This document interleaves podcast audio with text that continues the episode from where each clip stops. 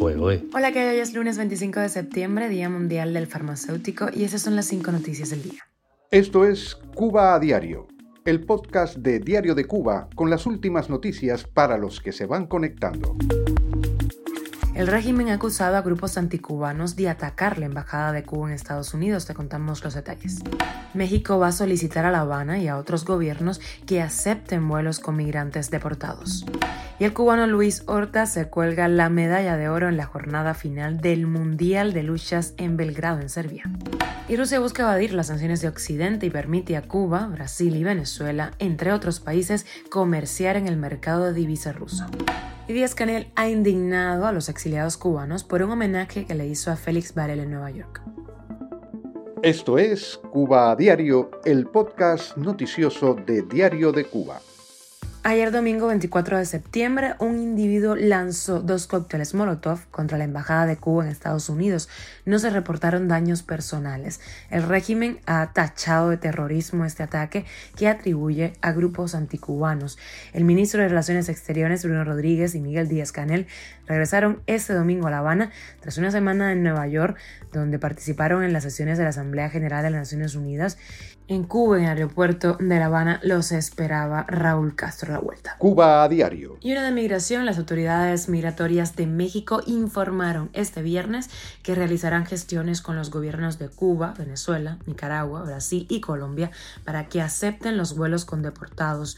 Las partes han acordado que los migrantes expulsados de Estados Unidos por el puente internacional de Ciudad Juárez sean entregados por las autoridades estadounidenses al Instituto Nacional de Migración de México. Del 1 de enero a septiembre de este año 2021, agentes federales de migración han detenido a 1.400.000 migrantes, de los que 788.000 han sido retornados vía terrestre y aérea a sus países de origen. Solo en Tapachula permanecen unos 20.000 cubanos a la espera de completar la aplicación CBP One para solicitar asilo político en Estados Unidos.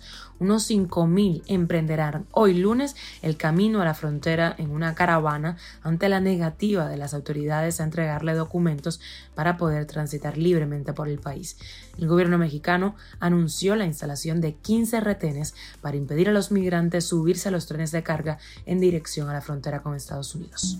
Y el gladiador cubano del estilo greco-romano, Luis Horta, de 67 kilogramos, conquistó ayer domingo la medalla de oro en la jornada final del Campeonato Mundial de Luchas de Belgrado 2023 en Serbia.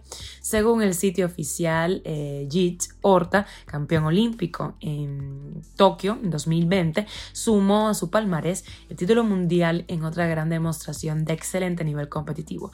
El sábado, el grequista Gabriel Rosilo se adueñó del oro en la categoría de 97 kilos.